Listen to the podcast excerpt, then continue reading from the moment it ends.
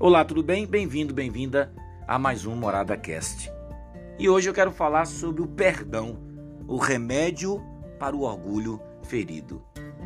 Eu confesso para você que quanto mais trilho pela vida e pela existência, percebo que o perdão ainda é um assunto bem difícil para muita gente. Eu não sei se é difícil para você.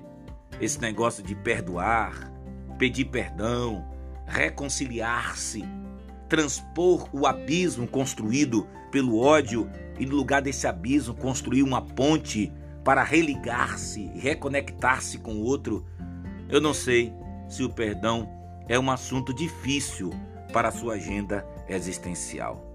Bem, uma coisa eu posso lhe dizer: o perdão sempre será a porta de entrada para o céu.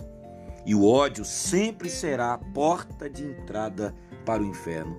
E eu vou tentar exemplificar isso para você através de uma história.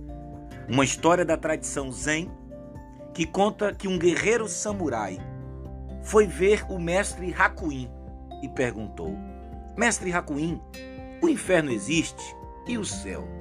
Onde estão as portas que levam a um e a outro? Por onde posso entrar? Quem é você? Perguntou o mestre Hakuin. Sou um samurai, respondeu o guerreiro, um chefe de samurais. Sou digno do respeito do imperador. O mestre Hakuin sorriu e respondeu: Samurai?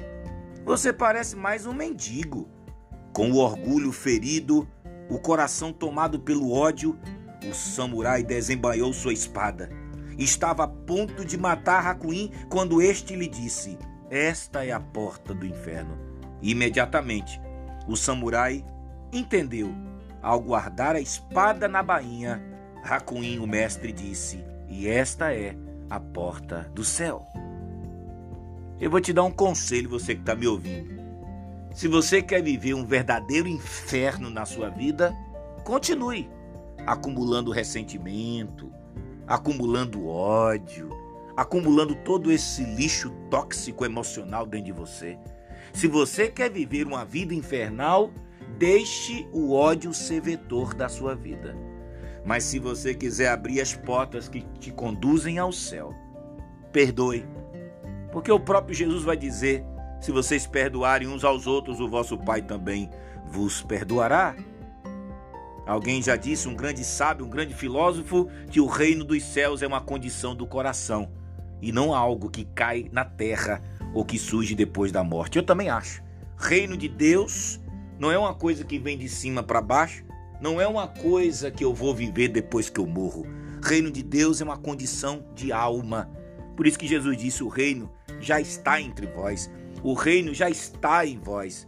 Quando você ama, quando você perdoa, quando você libera perdão, quando você aprende a amar as pessoas como Cristo nos ama, naturalmente o céu se abre para você e você ainda convida outros a entrar neste céu, que é esta condição de vida, de existência, que torna a vida muito mais leve, muito mais gostosa e liberta o outro de nós mesmos. Quer conhecer a porta do inferno?